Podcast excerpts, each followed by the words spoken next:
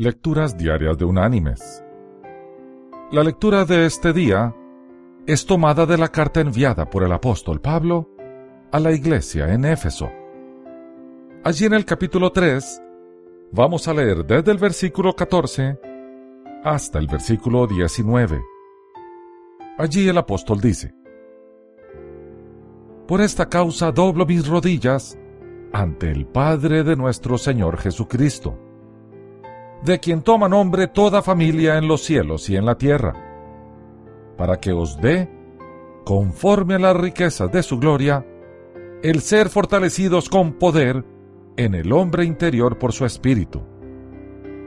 Que habite Cristo por la fe en vuestros corazones, a fin de que, arraigados y cimentados en amor, seáis plenamente capaces de comprender con todos los santos cuál sea la anchura, la longitud, la profundidad y la altura, y de conocer el amor de Cristo, que excede a todo conocimiento, para que seáis llenos de toda la plenitud de Dios. Y la reflexión de este día se llama Los cien días del plebeyo una bella princesa estaba buscando consorte.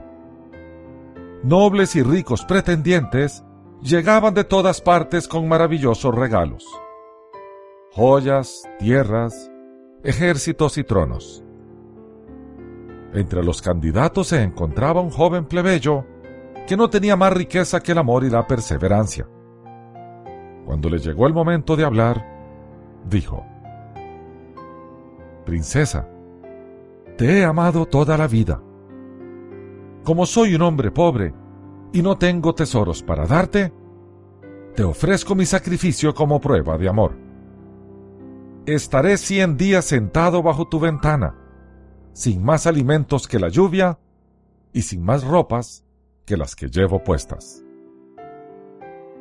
La princesa, conmovida por semejante gesto de amor, decidió aceptar. Ella dijo, tendrás tu oportunidad. Si pasas esa prueba, me desposarás. Así pasaron las horas y los días.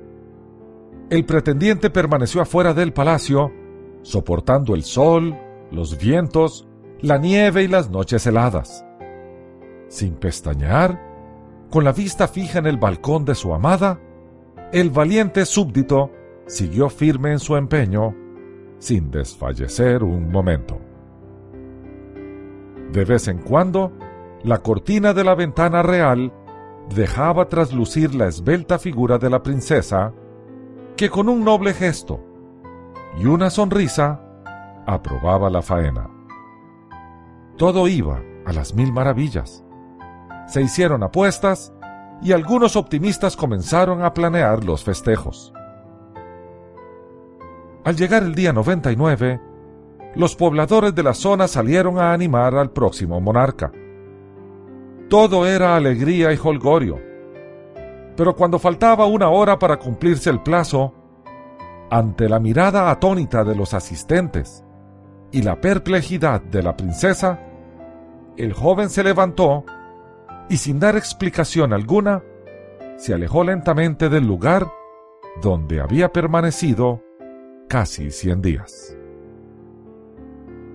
Unas semanas después, mientras deambulaba por un solitario camino, un niño de la comarca lo alcanzó y le preguntó a quemarropa, ¿qué te ocurrió? Estabas a un paso de lograr la meta. ¿Por qué perdiste esa oportunidad? ¿Por qué te retiraste? Con profunda consternación y lágrimas mal disimuladas, el plebeyo contestó en voz baja. La princesa no me ahorró ni un día de sufrimiento, ni siquiera una hora. No merecía mi amor. Mis queridos hermanos y amigos, al contrario del plebeyo de la historia, Dios nos ama con amor incondicional. Esto es, su amor no depende de nuestra respuesta, depende de su decisión de amar. Es por ello que no lo podemos merecer. Él lo otorga porque así lo decidió antes. Los griegos tenían una palabra específica para esa clase de amor. Le llamaban ágape. El amor de Dios es de tal magnitud que en vez de eliminar a los seres humanos por desobedientes y castigar así el pecado, se hizo hombre en la persona de Jesús para recibir él mismo el castigo que debía ser impartido a los hombres, dada su santidad y justicia. Rechazando al pecado, amó así al pecador. Esa es la clase de padre que tenemos. La pregunta es, ¿somos nosotros esa clase de hijos? Que Dios te bendiga.